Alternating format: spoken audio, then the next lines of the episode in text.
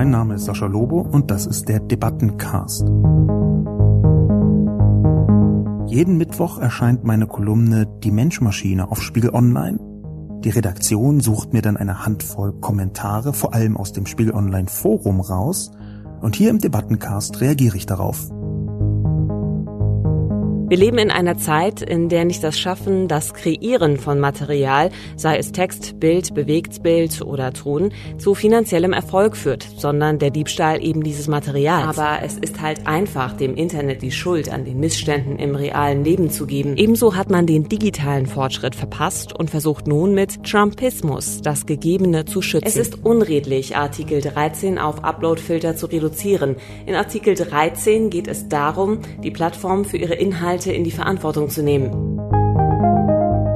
Hallo und herzlich willkommen zu einer neuen Ausgabe des Debatten- und Reflexionscastes. Heute zum Thema Uploadfilter und Urheberrecht, aber eigentlich zum Thema Deutschland, das Land des Digital-Trumpismus. Zunächst wie immer die Zusammenfassung. Uploadfilter und Urheberrecht. Deutschland, das Land des Digital-Trumpismus. Die deutsche Politik schimpft über den Handelsunfug des Donald Trump.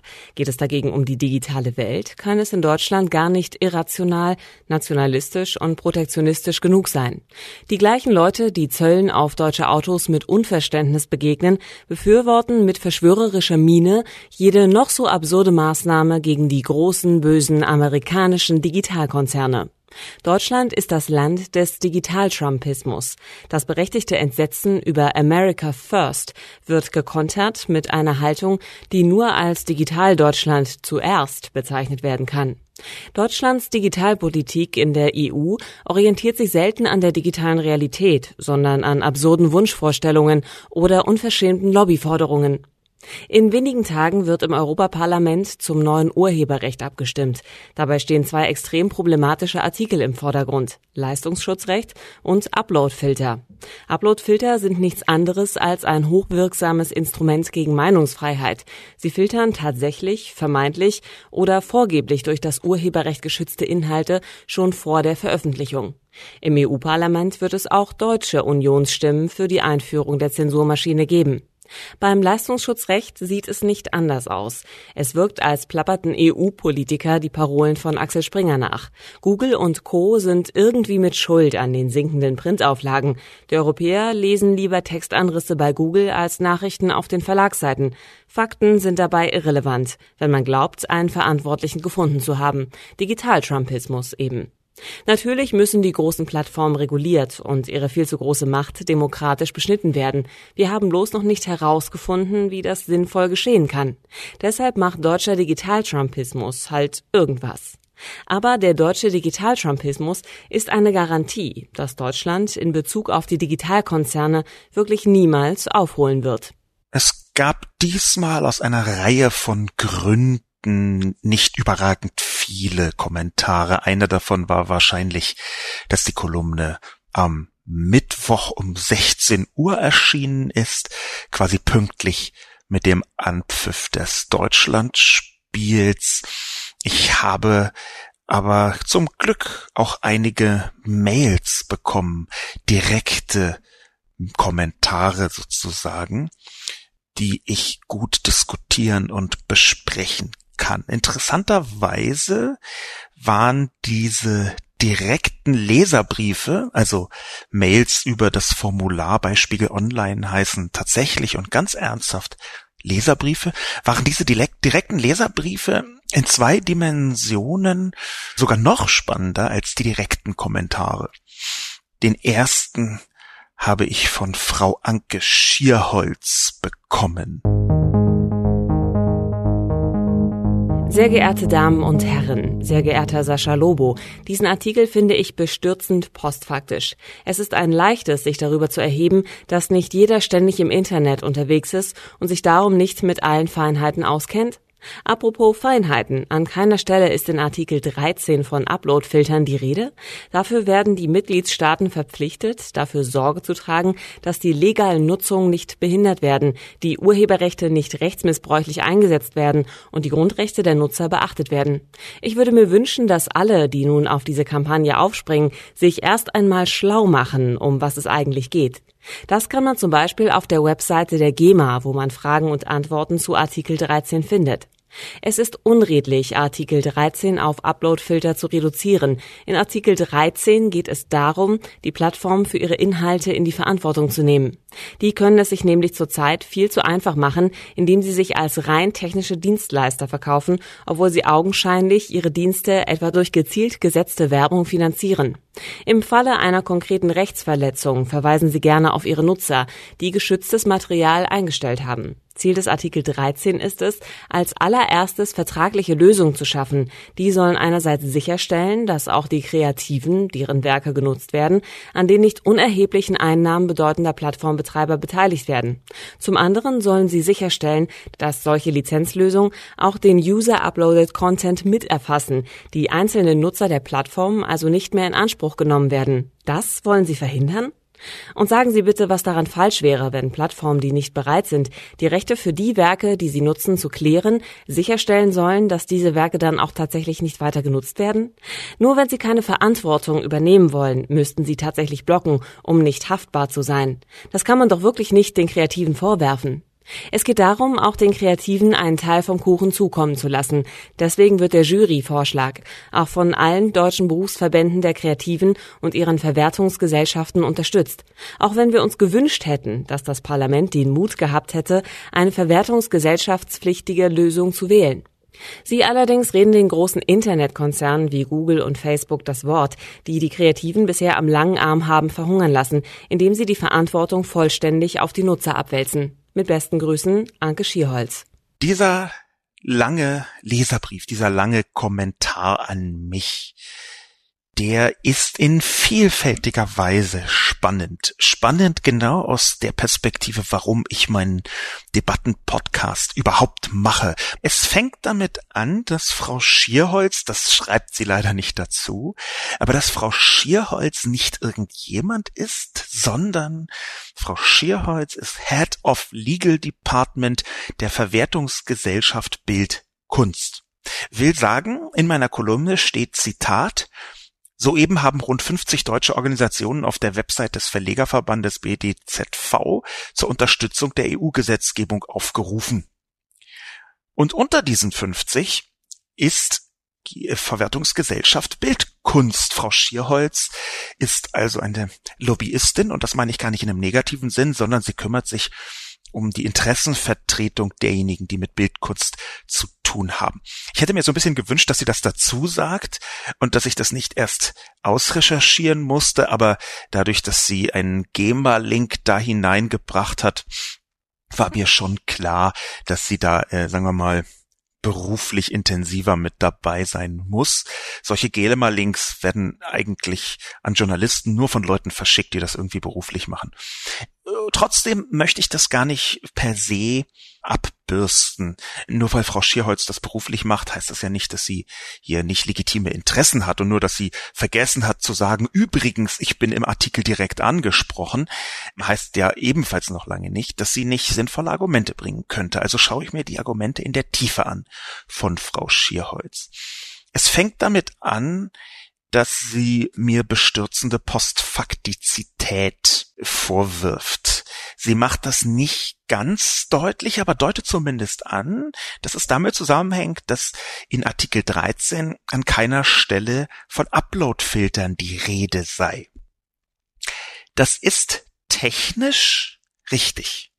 In Artikel 13, der fragliche Artikel, da ist tatsächlich der Begriff Upload-Filter nicht bzw. nicht mehr vorhanden. Das Problem ist, es steht zwar nicht drin und es ist technisch nicht verpflichtend, aber die Forderungen, die dort erhoben werden, die lassen sich technisch sinnvoll eigentlich nur mit Upload-Filtern bewerkstelligen. Rein theoretisch könnte man als Plattform auch sagen, wir lassen jeden einzelnen Fall prüfen von einem Rechtsanwalt aber man ahnt schon, das wird so nicht gemacht werden. Die Forderungen, die erhoben werden, die führen ganz direkt und unmittelbar ab einer bestimmten Plattformgröße zwingend zu Upload-Filtern. Das ist ungefähr ein bisschen vergleichbar damit, dass man sagt, ja, okay, ähm, eine Person muss drei Kästen Mineralwasser in zehn Minuten über zehn Kilometer bergauf transportieren. Man schreibt nicht dazu, das muss mit einem Auto geschehen. Man schreibt nicht dazu, die Person darf nur ein Auto benutzen. Aber es ist vollkommen klar, dass man das mit einem Fahrrad oder zu Fuß nicht erledigen kann. Die Regeln in dieser Gesetzgebung, die sagen Upload-Filter ohne Upload-Filter zu sagen. Nur dass das Wort nicht vorkommt, ist deswegen kein Argument. Und mir deswegen Postfaktizität vorzuwerfen, finde ich etwas steil geschossen, um es mal vorsichtig zu sagen. Weiterhin wird mir vorgeworfen von Frau Schierholz, es sei unredlich, Artikel 13 auf Uploadfilter zu reduzieren. Ich halte es ehrlich gesagt nicht wirklich für unredlich, weil das der wichtigste Punkt in diesem ganzen Bereich ist, aus negativer Sicht gesprochen. Eine Vielzahl von verschiedenen Perspektiven kann ich sehr gut nachvollziehen, die Frau Schierholz bringt. Es ist in der Tat so, dass wir da ein großes Problem haben. Und dieses große Problem, da stellen sich die Plattformen bisher auch ziemlich quer, und zwar auf eine sehr unangenehme Weise in vielen Details. Aber die Art und Weise, wie hier Gesetzgebung geschieht, macht es aus meiner Sicht sogar zwingend notwendig, den Upload-Filter als das zentrale Kriterium zu betrachten, um das jetzt mal metaphorisch zu beschreiben. Es ist tatsächlich so, dass wir da ein Problem haben, wie Frau Schierholz sagt. Nehmen wir das an, dieses Problem sei ein brennendes Haus. Und ich bin auch der Meinung, das brennende Haus ist ein Problem. Gerade weil es in einer Straße ist und da könnten dann die Brände auf andere Häuser übergreifen. Das brennende Haus ist ein Problem nicht nur für die Bewohner, also die Kreativen, sondern auch für die Leute drumherum. Und dann kommt aber jemand, der sagt, wir sollten zur Löschung des Feuers eine Atombombe auf dieses Haus werfen. In dem Fall muss ich ehrlicherweise sagen, halt, ich finde auch, dass das Feuer ein Problem ist. Ich glaube aber, die Atombombe als Lösung ist ungeeignet. Und ich glaube, dass in diesem Fall das ziemlich genau so ist. Diese Upload-Filter sind erfahrungsgemäß Filter, die, wenn sie einmal installiert sind und vor allem unter staatlicher Kontrolle installiert sind, es gibt heute schon Filter in Klammern, die benutzt werden, die sind allerdings meistens rein privatwirtschaftlich aufgestellt und organisiert, aber wenn die mal in staatliche Hände geraten, dann ist das wie eine Art Lawine zum Zensurmechanismus. Dann fängt man damit an, dass es urheberrechtlich geschütztes Material ist und dann geht es weiter. Das ist natürlich klar, dieser Mechanismus, den haben wir jetzt schon mal, der muss auch für terroristische Aktivitäten benutzt werden, für problematische Inhalte in, in Richtung von ähm, Pornografie mit Minderjährigen ja sowieso ohnehin. Dagegen kann ja keiner was haben. Dann geht es weiter damit, dass bestimmte Webseiten gesperrt werden müssen. Das heißt, Links, die das transportieren, müssen dann auch blockiert werden, sagt der Staat. Wir haben auch diesbezüglich immer wieder Forderungen. Und ruckzuck kommt man von einem Punkt zum anderen und es hört irgendwann nicht mehr auf. Und wir haben eine Vielzahl von Musterbeispielen, wie solche Mechanismen immer weiter ausgeweitet werden. Und irgendwann ist dann eben auch Netzpolitik.org landesverräterisch unterwegs und muss gesperrt werden und muss Upload-Filter-seitig gebannt werden, so dass niemand mehr Artikel und so weiter und so fort. Man kann es sich ungefähr vorstellen. Ich glaube, dass Upload-Filter in der Tat der Punkt sind, wo man Artikel 13 drauf reduzieren muss. Das allerdings, und da muss ich Frau Schierholz recht geben, heißt eben nicht, dass es nicht kein Problem gibt. Ich bin auch gegen das brennende Haus. Ich bin bloß noch stärker dagegen, eine Atombombe drauf zu schmeißen. In dem Kontext wäre die Frage, was kann man denn stattdessen tun? Und ich glaube, dass man stattdessen etwas tun kann, nämlich eine Vielzahl von Details, die aus meiner Sicht sinnvoll sein könnten, um das Urheberrecht weiterzuentwickeln und die gigantischen Gewinne der Plattformen so zu verwenden, dass durchaus auch einzelne Kreative, an deren Schaffen die Plattform profitiert hat, mitbeteiligt werden. Es gibt ja solche Problematiken nicht erst seit gestern. Interessanterweise ist bei einer Vielzahl verschiedener Entwicklungen von Medien, sei es Radio, sei es Fernsehen, ein bestimmter Aspekt der Urheberrechtsproblematik schon häufiger besprochen worden und auch schon häufiger gelöst worden. Als in den 70er und 80er Jahren immer populärer wurde, dass man Aufnahmegeräte hat, wo man Musik aufnehmen kann aus dem Radio, total dezentral mit Kassetten und niemand konnte das kontrollieren. In dem Moment hat man sich überlegt, es müsste doch eigentlich eine Abgabe geben, präziser eine Geräteabgabe zu Kopierzwecken, an denen die Künstler beteiligt werden. Und siehe da, genau das ist geschehen. Genau das ist geschehen. Man hat halt nicht gesagt, super, wir kontrollieren jetzt jeden einzelnen Menschen, der mit der Kassette irgendwas aufnimmt und das dann weiter verbreitet, womöglich noch, weil er ein Mixtape zusammenstellt, sondern wir sagen, diejenigen, die die Geräte herstellen, mit denen man was tun kann, müssen eine Abgabe abgeben, an denen dann die Urheber beteiligt werden. Das ist eine Lösung, die kann man besser oder schlechter finden, aber die gibt es bereits und sie bezieht sich genau auf das Problem, was Frau Schierholz andeutet.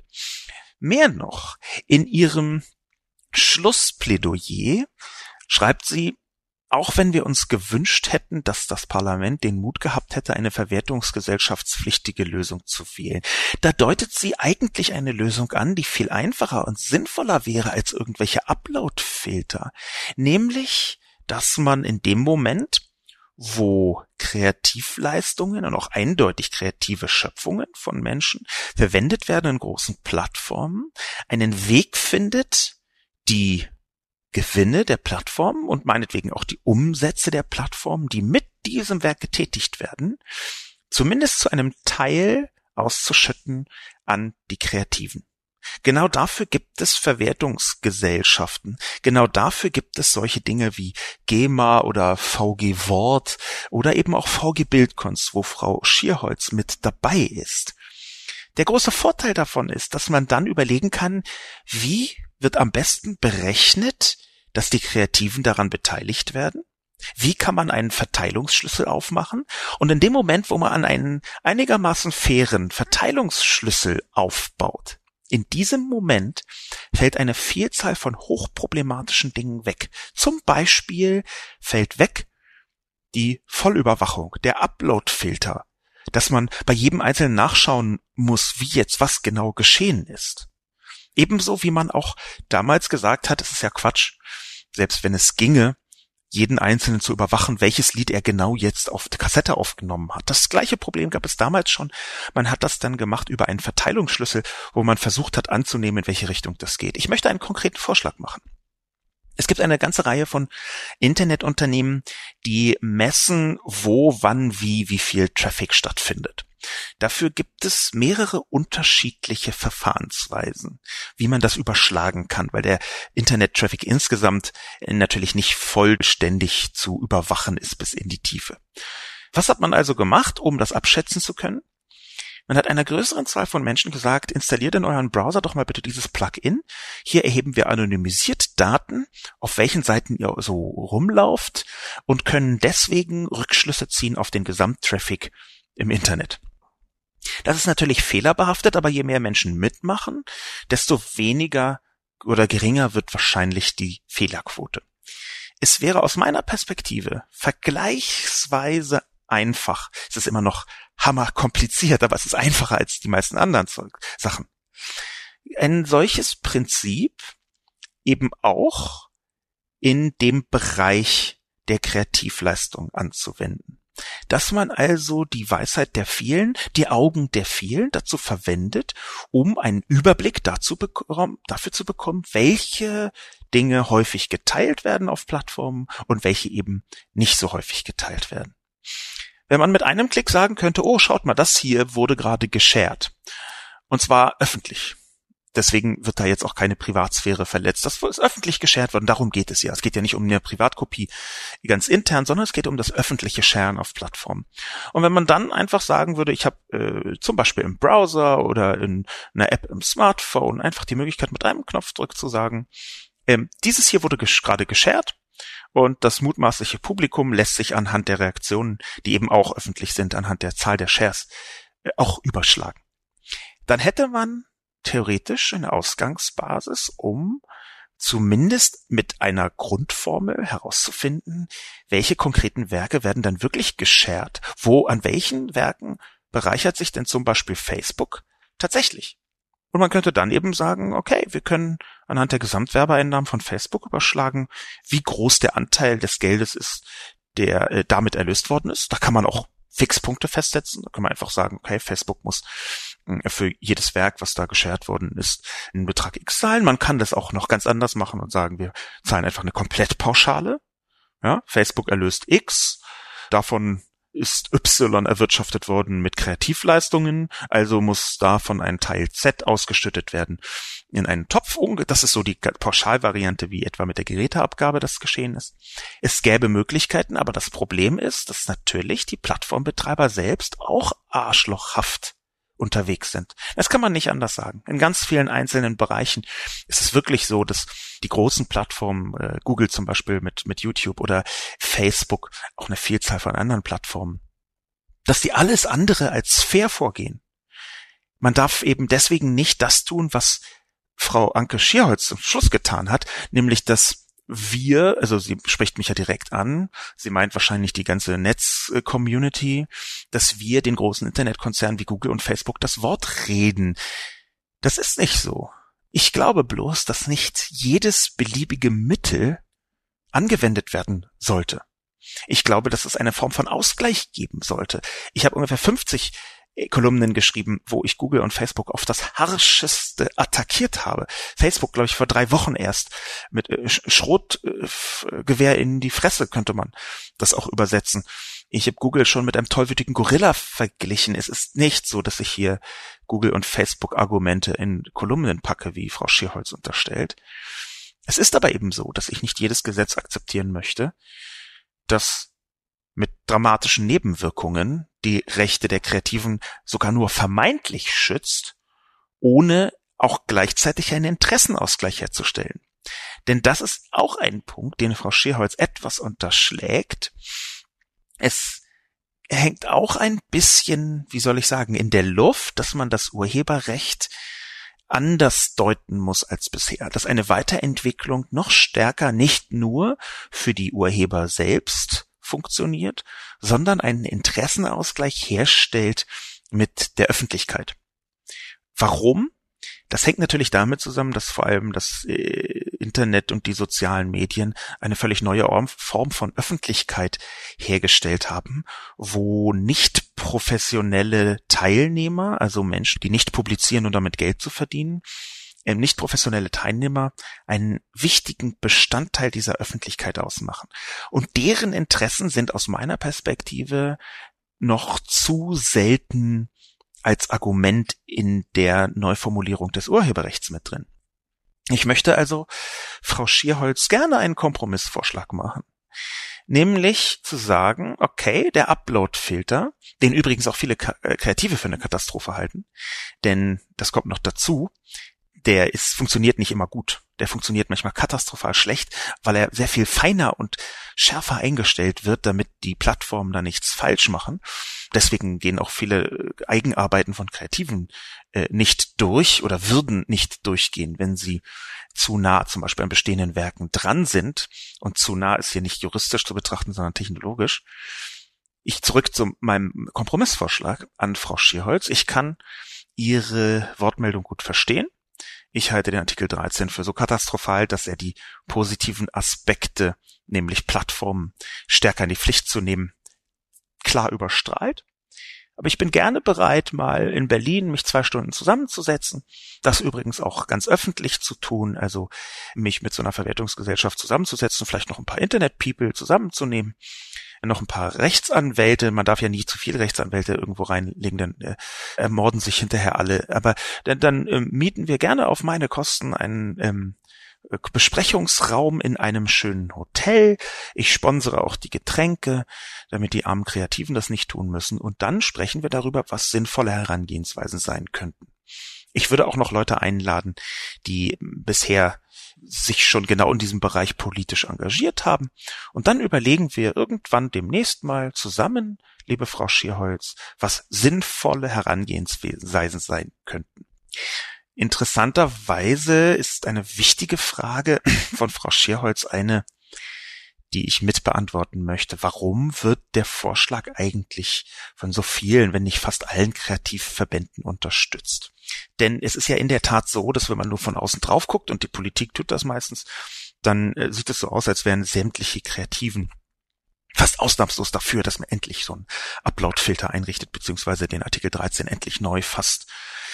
Der Vorschlag äh, beziehungsweise dieser offene Brief, wo über 50 Verbände wie eben auch VG Bildkunst das unterstützt haben, der wurde veröffentlicht auf den Seiten des BDZV. Der BDZV ist ein Verlegerverband. Und dieser Verlegerverband ist schon seit vielen Jahren zum Beispiel am Leistungsschutzrecht sehr interessiert.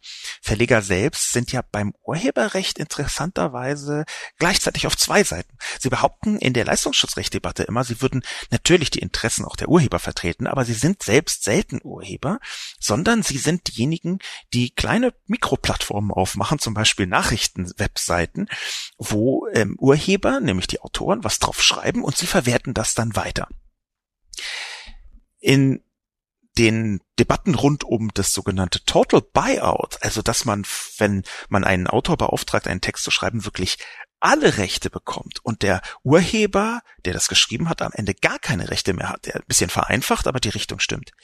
Da ist der BDZV beinahe urheberrechtsfeindlich, fast aus meiner Perspektive. Würden die anders formulieren? Ich sehe das eher so.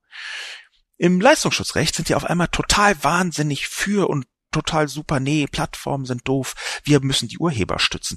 Dabei sind sie selbst gar nicht die besten Fürsprecher der Urheber. Dieser Verband also, der Verlegerverband, hat also das Dach gestellt für die anderen 50 Verbände. Die Frage, warum so viele Kreativverbände auf einmal einen Brief unterschreiben, der vom BDZV mutmaßlich geschrieben worden ist, ist natürlich, weil die Verleger für die Öffentlichkeit wahnsinnig wichtig sind. Und meine Mutmaßung, ich sage ausdrücklich Mutmaßung, meine Vermutung wäre, dass ein Verband wie VG Bildkunst, der übrigens manchmal auch mit Verlegerverbänden äh, aneinander geraten könnte, dass ein solcher Verband auch relativ gerne gute Beziehungen zu den Verlegern hätte. Und die anderen Verbände, die da mit dabei sind, auch die sind sehr oft darauf angewiesen, dass sie gute Presse haben. Und meine Vermutung ist, dass das zumindest von der Begründung her mit hineinspielt. Dass also man, wenn der Verlegerverband anruft und sagt, hier Verband, ihr seid doch auch dafür, was wir hier haben wollen, nämlich Leistungsschutzrecht und Uploadfilter, Paragraph 11 und 13, dass sie dann sagen, oh, da ruft der Verlegerverband an, da sagen wir mal gerne ja, weil vielleicht kann es sein, dass wir dann diesen Gefallen, den wir dem Verlegerverband tun, demnächst einfach zurückbekommen. Ein Einfluss von Geschäftsführung auf redaktionelle Berichterstattung, den denke ich mir nicht aus, sondern den hat sogar Günther Oettinger gefordert im Oktober 2016 auf einem Verlegertag. Dort hat Günther Oettinger gefordert, dass die Geschäftsführung von Verlagen Eingreifen zugunsten genau dieser Rechte in die Redaktion. Und ich glaube, dass es deswegen durchaus wichtig ist, dass die Verleger nicht irgendein Verband sind, sondern der Verband, von dem eigentlich alle anderen Verbände durch ihre Öffentlichkeitsmacht mit abhängen. Der zweite Punkt, warum wird der Vorschlag von allen Kreativverbänden unterstützt? Da muss ich dann wieder sehr viel stärker auf Frau Schierholz eingehen. Es ist tatsächlich so. Der gesamte Komplex der Gerechtigkeit also es sagt ja niemand auf der Welt, wir möchten mehr Ungerechtigkeit, sondern irgendwie sind alle für Gerechtigkeit. Und dieser gesamte Komplex der Gerechtigkeit ist im Detail sehr viel weniger eindeutig, als es meine Seite darstellt. Das ist richtig. Das kann man nicht anders sagen. Ich glaube, dass diese Vereindeutigung der Gerechtigkeitsfrage wichtig ist. Das Beispiel, warum das so ist, habe ich schon gegeben mit der Atombombe und dem brennenden Haus. Aber es ist wirklich so, das Haus brennt. Und selbst wenn man die Atombombe zur Löschung ablehnt, brennt das Haus weiter. Und ab einem bestimmten Punkt kann man sehr gut nachvollziehen, warum jemand, der auf der kreativen Seite ist, sagt, ey, Leute, wir haben jetzt zehnmal gehört, dass wir keine große Lösung haben können, weil die immer Nebenwirkungen hat. Wir wollen jetzt aber mal endlich eine Lösung haben. Insofern ist die Frage der Gerechtigkeit, wie kann man da einen Ausgleich schaffen zwischen Öffentlichkeit, Plattformen und Kreativen. Die ist nicht einfach. Auch deswegen würde ich mich freuen, wenn Frau Schierholz auf meinen hier im Podcast gegebenen Angebotsrahmen zurückkommt. Hier geht's gleich weiter mit Sascha Lobo. Aber erst einmal geht es um Sie, unsere Podcasthörer. Wir möchten Sie einladen, bei unserer Podcast-Umfrage mitzumachen, denn wir wollen unser Podcast-Angebot auf Spiegel Online künftig noch besser machen und dafür brauchen wir Ihren Input. Wie hören Sie uns? Wann hören Sie uns? Zu Hause oder unterwegs? Gehen Sie auf www.spiegel.de slash Podcastumfrage oder klicken Sie einfach auf den Link in der Beschreibung zu dieser Episode in Ihrer Podcast-App oder im Spiegel Online-Artikel zu dieser Folge. Allen, die an unserer Podcast-Umfrage teilnehmen, sagen wir schon an dieser Stelle vielen Dank. Der nächste Leserbrief fügt ebenfalls eine interessante Facette hinzu. Er stammt von Wilm Ihlenfeld. Für mich ist es völlig unrelevant, ob die Europäer es schaffen, eigene Digitalkonzerne zu etablieren, die mit den in den USA ansässigen konkurrieren, um das gleich mal vorwegzunehmen. Folgendes eher gesellschaftliches Problem hat gravierende urheberrechtliche Auswirkungen. Wir leben in einer Zeit, in der nicht das Schaffen, das Kreieren von Material, sei es Text, Bild, Bewegtbild oder Ton, zu finanziellem Erfolg führt, sondern der Diebstahl eben dieses Materials. Da laden Abermillionen Social-Media-Anhänger täglich Millionen Terabytes an Dateien auf irgendwelchen Plattformen hoch, um Likes und Follower zu ergattern. Sie sammeln im Netz zusammen, was sie finden können und was gut genug erscheint, um damit Geld zu generieren. Rechte an den beispielsweise hochgeladenen Bildern haben sie nicht. Dafür bezahlt haben sie nicht. Wenn sie aber ausreichend Follower zusammenbekommen, sind sie schwergewichtig genug, um von der Werbebranche für ihre zahllosen Urheberrechtsverletzungen auch noch Geld zu kassieren, weil dort Werbung platziert wird. Derweil haben sie den jeweiligen Plattformen, auf denen sie diese Dateien posten, auch noch das Nutzungsrecht an den Dateien übertragen, das sie, da nicht Rechteinhaber, ja gar nicht übertragen dürfen und es dennoch tun. Hierzu wäre aus den AGB von beispielsweise Facebook vorzulesen. Du gewährst uns eine nicht exklusive, übertragbare, unterlizenzierbare, gebührenfreie weltweite Lizenz für die Nutzung jedweder IP-Inhalte, die du auf bzw. im Zusammenhang mit Facebook postest. IP-Lizenz.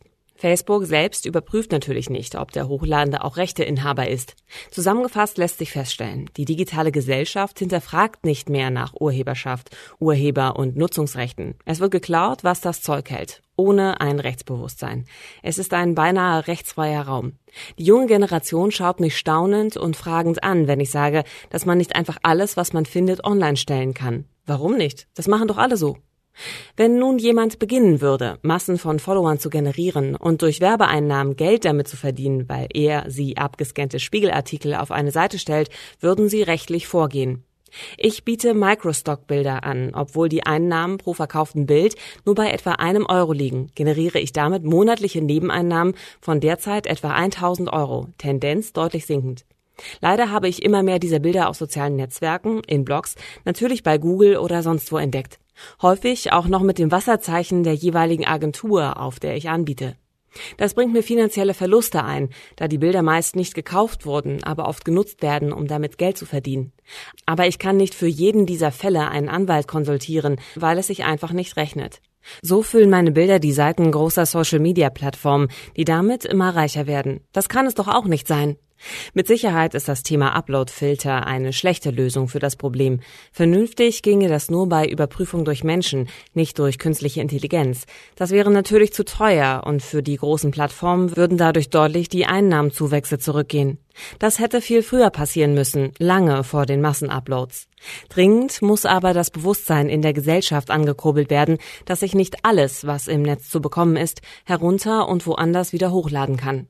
Bei Musik und Film wird es ja teilweise schon verstanden, bei Text und Bild offensichtlich nicht. Auch das ist eine sehr lange Nachricht von Herrn Ihlenfeld, und weil er persönlich betroffen ist, spürt man auch, dass seine Empörung darüber völlig berechtigt ist. Er argumentiert das sehr ruhig aus meiner Sicht und auch sehr schlüssig auf eine Weise, wo man schon ein, sagen wir mal, Herz aus Stein oder Stahl haben muss, um nicht zu sagen, oh ja, er hat einen Punkt.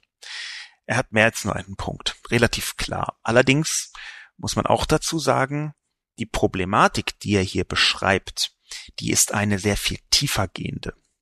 Ich versuche mal den konkreten Punkten in dem Leserbrief von Herrn Ihlenfeld etwas mehr Futter zu verleihen. Es beginnt damit, dass Herr Ihlenfeld ein bisschen so tut, als würde die große Zahl der Leute in den sozialen Medien Geld verdienen, wenn sie Millionen Follower haben, weil die Werbeindustrie dann äh, sie mit Geld überschüttet. Das ist natürlich nicht so. Es gibt Menschen, die genau das tun, was er beschreibt, nämlich irgendwelche Bilder weiter veröffentlichen, völlig auf jede urheberrechtliche Situation äh, mit Anlauf drauf zu koten und dann aber irgendwann, wenn sie ausreichend viele Follower haben, so etwas wie ähm, Influencertum äh, mit reinzubringen, wo man Geld kassiert für irgendwelche Postings, Produkt, Product Placement, Schleichwerbung, wie auch immer man es nennen möchte. Das gibt es. Es ist aber eine vergleichsweise kleine Zahl. Es ist auch eine kleine Zahl von Leuten, die eigentlich relativ gut beherrschbar wäre. Da gleitet so ein wenig die Argumentation von Herr Ehlenfeld auseinander. Wenn eine solche Person mit anderthalb Millionen Followern, die pro Posting, sagen wir mal auf Instagram, ein sehr, sehr bildlastiges soziales Medium, 5000 Euro kassiert. Ja, das ist ein grober Richtwert, ist durchaus im Bereich des Möglichen. Dann ist natürlich bei so einer Person es vergleichsweise sinnvoll, urheberrechtlich reinzuklagen. Also, wenn eine solche Person ein Foto benutzt, ohne vorher zu fragen, dann kann man schon klagen, dann kommt da auch was draus. Bei den Leuten, wo es häufig nichts bringt, wo Herr Ihlenfeld ja auch mit Streitwert 1 Euro argumentiert, das ist die große Masse der Internetnutzer, die eben kein Geld damit verdienen, die auch nicht als allererste, sagen wir mal, als allererstes Ziel haben, endlich hunderttausende Follower zu bekommen, sondern die einfach in einem privaten oder halbprivaten oder auch kleinstöffentlichen Umfeld Bilder weiter verbreiten. Die Schwierigkeit, die sich jetzt daraus ergibt, die Herr Ehlenfeld darstellt und wo ich seinen Schmerz spüren kann, wenn er seine eigenen Bilder sieht, wie sie millionenfach verbreitet werden, und er hat nichts davon oder noch weniger. Die Schwierigkeit, die sich daraus ergibt, hängt auch mit den unterschiedlichen Rechtsräumen USA und Europa zusammen. Was meine ich damit?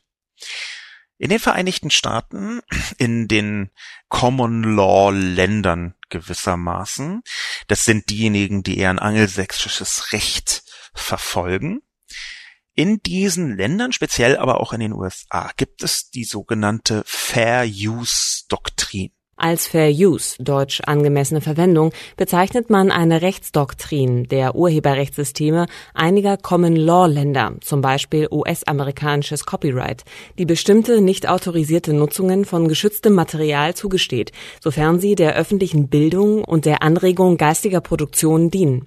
Die Doktrin ist in Paragraph 107 des US-amerikanischen Copyright Act kodifiziert und erfüllt eine vergleichbare Funktion wie die Schrankenbestimmungen des kontinentaleuropäischen Urheberrechts.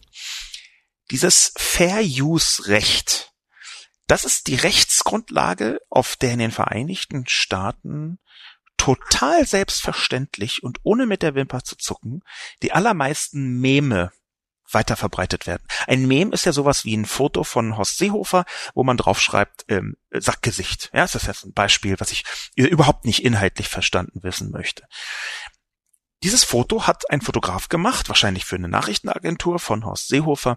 Und dieses Foto der Nachrichtenagentur, das müsste man eigentlich kaufen. Die Nachrichtenagentur entlohnt dann den Fotografen. So ist es natürlich überhaupt nicht. Man nimmt sich einfach irgendwo ein Foto, klebt irgendeinen Text drauf und verbreitet es weiter. In den meisten Fällen oder sagen wir mal in vielen Fällen ist das in den Vereinigten Staaten von Fair Use geschützt, weil die Leute, die das weiterverbreiten, das nicht zu kommerziellen Zwecken tun, weil sie nicht Autorisierung brauchen von geschütztem Material, weil sie öffentlicher Bildung oder Anregung geistiger Produktion dienen. Und da liegt ein wichtiger Knackpunkt, denn in Europa gibt es Fair Use nicht. Eine Vielzahl von sogenannten Memen, also Wort-Bild-Kombinationen, von denen ja auch Herr Ihlenfeld spricht, eine Vielzahl von solchen Memen sind nach US-Recht absolut legal und sind zumindest theoretisch denkbar und meistens auch praktisch im Gerichtsverfahren äh, erkennbar, nicht erlaubt in der EU. Es gibt allerdings eine digitale Praxis, die genau davon abweicht. Faktisch ist es so, dass in Europa sehr viele Menschen so tun, als gäbe es Fair Use auch hier. Ich glaube, dass wir hier eine Art Fair Use brauchen. Das gibt es aber noch nicht. Es kämpfen eine Vielzahl von verschiedenen Netzaktivisten, mehrere Verbände dafür, dass wir auch in Deutschland, in Europa, in der EU Fair Use bekommen. Ich fände das auch sehr sinnvoll. Das gibt es aber noch nicht. Deswegen hat Herr Ihlenfeld recht, wenn er sagt, dass das eigentlich alles gar nicht erlaubt ist. Das ist etwas vereinfacht und gerade beim Urheberrecht gibt es im in Europa auch sowas wie Schrankenbestimmungen. Schrankenbestimmungen, das sind äh, die Grenzen des Urheberrechts gewissermaßen. Schrankenbestimmung ist eine Bezeichnung, mit der man versucht, die Grenzen des Urheberrechts so zu setzen, dass öffentliche Interessen und das Interessen von Personen, die direkt mit den Urheberrechten befasst sind, dass die irgendwie auch zum Ausgleich kommen. Das Publikum hat auch bestimmte Rechte. Die Öffentlichkeit hat bestimmte Rechte. Das sind also diese Schrankenbestimmungen, die gibt es, die sind aber sehr zart, um es mal vorsichtig zu sagen, hier in Europa. Die Schwierigkeit ergibt sich jetzt auch wieder hier daraus, dass bei Bild und Text die ganze Angelegenheit viel komplizierter ist, weil sie nicht so leicht messbar und abbildbar sind wie zum Beispiel bei Musik und Film. Warum? Herr Ihlenfeld sagt ja selbst, dass im Musikbereich und im Filmbereich es schon Plattformen gibt, die das versuchen, ein bisschen herzustellen. Spotify ist das beliebteste Beispiel bei der Musik, sowas wie Netflix beim Film. Die schiere Existenz dieser Angebote hat messbar zu einem Rückgang der nicht legal verbreiteten Kopien im Netz geführt, also der in Anführungszeichen Musikpiraterie. Bei Bild und Text gibt es das deswegen nicht, weil es ganz leicht ist, Bild und Text selbst zu verändern. Man muss eben nicht auf eine große Datei zurückgreifen, wie beim Film, oder man muss nicht darauf zurückgreifen, dass man so ein ganzes Werk weiterteilt als einzelne Datei wie bei der Musik, sondern diese Unmittelbarkeit, ich nehme mir ein Bild, schreibe irgendwas drauf, bedeutet, dass jeder Produzent werden kann. Produzent im eingeschränkten Sinn in dem Moment, wo er andere Sachen mitverwenden darf. Und das wiederum bedeutet, dass wir andere Lösungen dafür finden müssen, dass sowohl Herr Ehlenfeld in Zukunft Geld bekommt, denn natürlich verdient an seinen Werken Google und Facebook mit. Punkt. Als auch, dass die freie Zirkulation von bestimmten Informationen im Netz, zum Beispiel mit Hilfe von Memen, weder kriminalisiert wird, noch verunmöglicht wird. Und auch hier denke ich, es gibt Ansätze dafür. Es gibt zum Beispiel den Ansatz, den ich eben beschrieben habe, dass man sagt, wir versuchen mal ungefähr grob rauszufinden, weil das ja das meiste ist öffentlich, da könnte man das so tun. Man versuchen mal ungefähr grob rauszufinden, ob und wie und wann und welche Werke in welcher Zahl verbreitet worden sind von welchen Autoren. Man könnte ja zum Beispiel schauen, okay, gesetzlich, die Bilder von Herrn Ihlenfeld wurden 17 Millionen Mal auf Twitter und Facebook verbreitet. Und in dem Moment, muss, müssen Twitter und Facebook Herrn Ihlenfeld mit einem Schlüssel X beteiligen an den daraus generierten Werbeeinnahmen. Ich glaube, dass das ein machbares Gesetzeswerk wäre. Man müsste gut aufpassen, dass das auf der einen Seite nicht abkippt in äh, Vollüberwachung. Man müsste auch aufpassen, dass das auf einer anderen Seite nicht abkippt in eine Kommerzialisierung des gesamten öffentlichen Raums. Es muss auch Dinge geben, die extra kommerziell sind. Aber Facebook gehört ziemlich sicher nicht dazu. Facebook ist kein extra kommerzieller Raum. Und Facebook hat sich bisher sehr, sehr heftig dagegen gewehrt, auch nur ansatzweise über sowas nachzudenken. Kein Wunder, sie müssten sonst viel Geld bezahlen an diejenigen, mit deren Arbeit sie Geld verdienen. Insofern möchte ich Herrn Ehlenfeld weitgehend recht geben, bis auf ein paar Formulierungen, die ich anders wählen würde, und bis auf die Tatsache, dass ich glaube, warum nicht, das machen doch alle so, so zitiert Herr Ehlenfeld das, dass das nur eine begrenzte Zeit funktioniert, beziehungsweise dagegen zu argumentieren nur eine begrenzte Zeit funktioniert. Es ist einfach wirklich so, wenn buchstäblich alle etwas machen, dann heißt das zwar nicht, dass das gut ist, dann heißt es aber, dass das eine Praxis, eine digitale Praxis ist, mit der man anders umgehen muss als das Komplettverbot. Genau dafür wurden übrigens auch Verwertungsgesellschaften gegründet. Ich verweise wieder zurück auf den Vorschlag vom Anfang. Wir brauchen offenbar eine Verwertungsgesellschaftsartige Herangehensweise daran. Leider muss man dazu sagen, die deutschen Verwertungsgesellschaften aus einer Fülle von Gründen sind bisher fast alle immer eher Teil des Problems als Teil der Lösung. Unter anderem, weil es um viel Geld geht und bei Verteilungsschlüsseln natürlich diejenigen, die die Macht haben, eher sich selbst bevorzugen als irgendwelche Dritten, die noch dazukommen. Es ist auch so, dass Verwertungsgesellschaften dazu neigen, ein Eigenleben zu führen. Und trotzdem glaube ich, dass das ein, eine Möglichkeit sein könnte. Nun habe ich über die ersten beiden nicht öffentlichen, aber sehr wichtigen Wortmeldungen so lange gesprochen, dass ich nur noch wenige Kommentare von Spiegel Online selbst dazunehmen kann, beziehungsweise möchte ich die Kommentare dann einfach ein bisschen kürzer halten. Ich bitte hier um Verständnis. Ach du Schreck. Ich gestehe, ich gucke fast nie in die Netzweltrubrik des Spiegel. Ein Fehler, wie ich heute gemerkt habe, da ich nicht auf der Höhe der Zeit bin. Augenscheinlich teile ich dieses Schicksal auch mit den gut bezahlten Abgeordneten, die hier für digitale Entwicklung parlamentarisch verantwortlich sind. Der Unterschied im Unwissen liegt im Kompetenzbereich und in den Abgeordnetengehältern. Meine Aufgabe besteht darin, mich als Bürger hier zu bilden, ohne Kohle und Lobbyvertrag.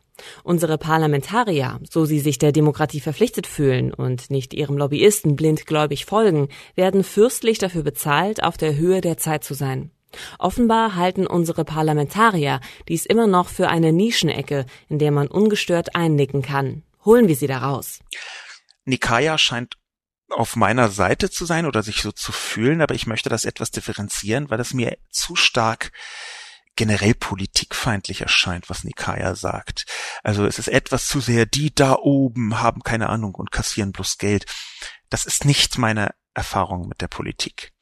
Es ist sehr viel häufiger so, dass die Argumentationen, die dort ausgetauscht werden, vielleicht nicht überwiegend aus der Position der tiefen Expertise heraus getätigt werden. Und vielleicht ist es auch zu oft so, dass dort Lobbyisten geglaubt wird. Aber in den meisten Fällen ist es meiner Erfahrung nach so, dass die, die äh, Politiker und Politikerinnen schon versuchen, die Gesellschaft besser zu machen. Sie haben dabei bloß sehr unterschiedliche Ziele.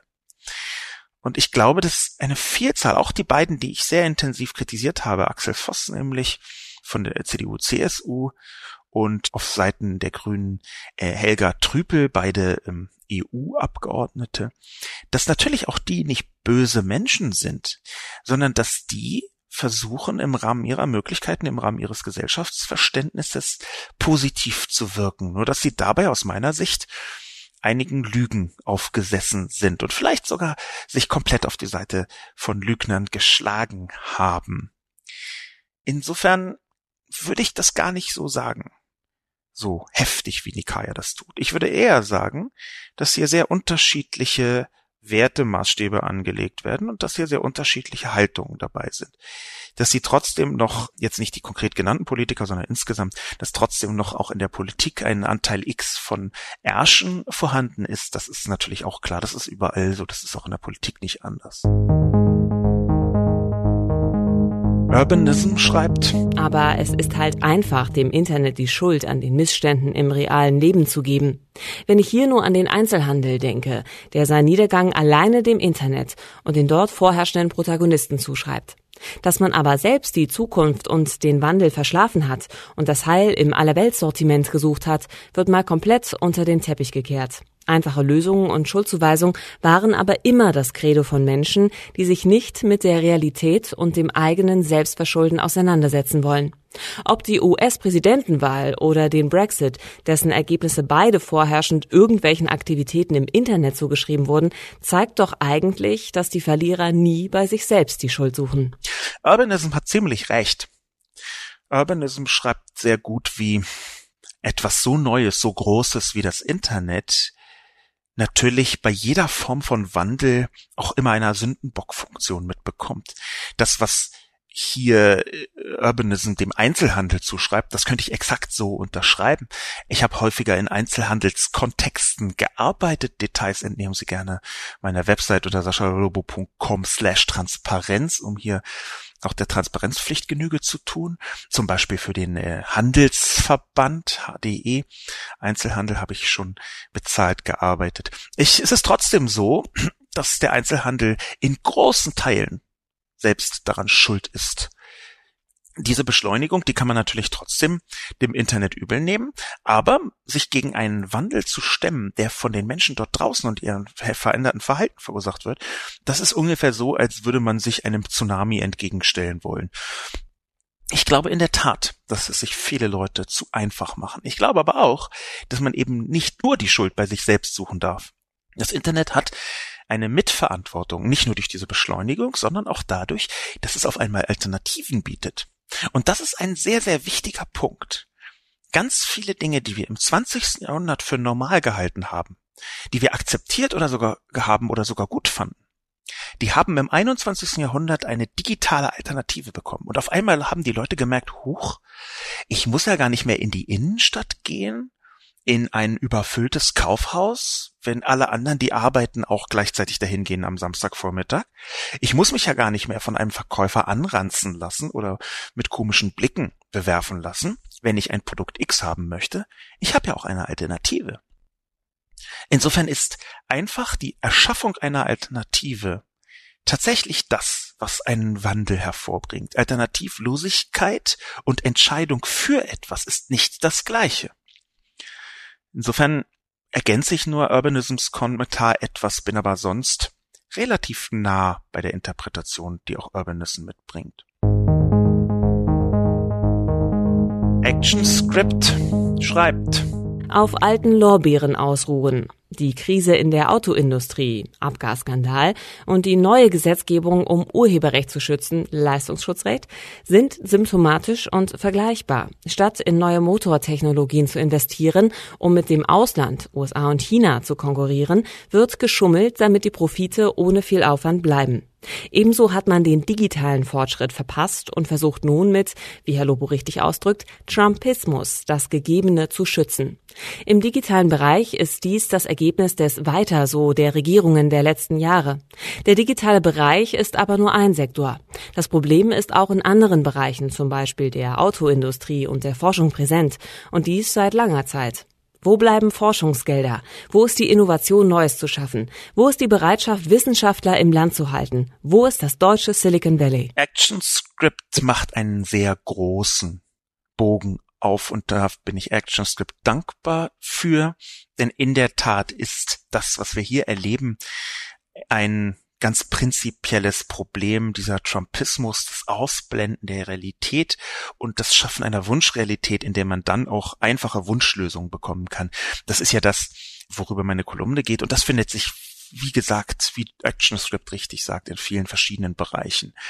Es ist allerdings so, und da muss ich quasi ActionScript nicht, nicht widersprechen, aber fein justieren, dass es sehr häufig nicht nur rund um den digitalen Fortschritt geht, den man verpasst. Es geht manchmal einfach auch darum, dass Wandel viel weniger einfach ist, als man das so glaubt. Und ich möchte überhaupt nicht die Abgasskandale der Autoindustrie von VW bis Daimler schönreden. Ganz im Gegenteil. Ich glaube aber schon, dass es einen richtigen Zeitpunkt gibt für ein so großes Unternehmen, nehmen wir ruhig, bleiben wir im Automobilsektor, für ein großes Unternehmen wie VW gibt es einen richtigen Zeitpunkt, um aufzuspringen auf solche neuen Technologien wie Carsharing, wie Elektroautomobile und nicht mehr intensiv weiter zu investieren in die Verbesserung von Dieselmotoren. Es ist nicht unbedingt klar, wann dieser richtige Zeitpunkt genau ist. Leute wie ich und offenbar auch ActionScript, wir sind eher Digital-Optimisten, eher Wandelsoptimisten. Wir stehen dem Wandel insgesamt eher positiv gegenüber, aber es gibt viele Leute, die das nicht tun, gerade in Deutschland. Es gibt viele Leute, die sagen, Wandel für sich genommen ist erstmal schwierig und etwas Schlechtes. Wir müssen ihn so lange abwehren, wie es geht. Meine Einschätzung wäre, dass Leute wie ActionScript und ich dazu neigen, den Zeitpunkt des notwendigen Wandels vom Dieselmotor rüber zu digitalen Te Technologien oder Elektroantrieb zu früh einzuschätzen. Das heißt, wann immer ich denke, jetzt müsste aber jetzt endlich, dann kann es sehr gut sein, dass es immer noch zwei Jahre oder drei oder fünf Jahre zu früh ist. Wir sehen aber auch, dass wenn jemand äh, Ingenieursvorstand VW Schwerpunkt Dieselmotoren, dass der dazu neigt, den Zeitpunkt viel zu spät einzuschätzen, dass der denkt, nee, wir machen noch mal drei Generationen Dieselmotoren, bevor wir auf diese nervige Elektroautomobilgeschichte äh, draufspringen und vielleicht geht, vergeht sie auch von selbst wieder, es ist nur eine Mode. Dass also diese Personen zu spät checken, oh, man hätte einen Wandel anschieben müssen. Die Antwort, wie man daraus aus diesem Problem, die in Anführungszeichen Early Adopters, Avantgarde, glauben viel zu früh, man müsse sich wandeln und die anderen glauben zu spät, man müsse sich wandeln. Die Antwort darauf ist gar nicht so leicht zu finden. Sie ist in jedem Bereich auch unterschiedlich. Sie ist vor allem nicht generalisierbar. Es kann theoretisch in vielen Bereichen des digitalen Wandels sein, dass die Skeptiker recht haben und man hätte noch ein bisschen warten müssen, um dann zum Beispiel viel schneller und preisgünstiger auf die Nachfolgetechnologie, auf die viel bessere Nachfolgetechnologie draufzuspringen. Kann theoretisch sein. Praktisch war das bisher sehr selten so, aber das macht die Sache noch viel schwieriger. Ich glaube deswegen, dass so als Schlussakkord auch in dem vorliegenden Fall es am allersinnvollsten wäre, viel stärker evidenzbasiert vorzugehen, ohne die Evidenz zum einzigen Maßstab zu machen. Es gibt auch soziale Argumente, emotionale Argumente, historische Argumente, sogar Traditionsargumente, die man manchmal einfach akzeptieren muss. Unter anderem etwa, dass Menschen nicht zugemutet werden kann, sich ihr ganzes Leben lang immer wieder und wieder und wieder wieder zu wandeln und weiterzuentwickeln, zum Beispiel was ihre Arbeit angeht. Lifelong Learning ist eine verdammt anstrengende Sache. Ab einem bestimmten Alter muss man, glaube ich, auch das Recht haben, den Wandel nicht mehr in voller Geschwindigkeit mitmachen zu müssen, zumindest als Privatperson. Ich glaube aber, dass stärkere Evidenzbasierung, das heißt, sehr viel intensiver mit den tatsächlichen Fakten, messbaren Fakten zu arbeiten, absolut wichtig ist. Und das ist als Abschiedsgruß auch meine Empfehlung. Ich habe angeschrieben, angeschrieben gegen den Digital-Trumpismus. Will sagen, sich um Fakten gar nicht mehr zu kümmern. Aber die pure Vernunft, die mit Tokotronik niemals siegen darf, die pure Vernunft ausschließlich Fakten zu benutzen, ausschließlich messbare Fakten zu benutzen als Argumente und alles andere nicht zu akzeptieren, das würde ich auch für schwierig halten. Denn es gibt emotionale Argumente, es gibt eine bestimmte Sphäre, in der nicht nur die Fakten zählen, sondern auch die Wahrnehmung der Fakten in der Öffentlichkeit. Und mit diesem Schlussakkord den Digital-Trumpismus zurückzudrängen dem aber nicht zu begegnen, indem man ausschließlich nur noch auf messbare Fakten guckt, sondern emotionale Argumente und Wahrnehmung zumindest sanft mit zu berücksichtigen. Mit diesem einigermaßen versöhnlichen Lösungsangebot möchte ich für heute schließen. Vielen Dank fürs Zuhören und bis zum nächsten Mal. Das war Sascha Lobo, der Spiegel Online Debatten Podcast. Wir erinnern noch einmal an unsere Podcast-Umfrage.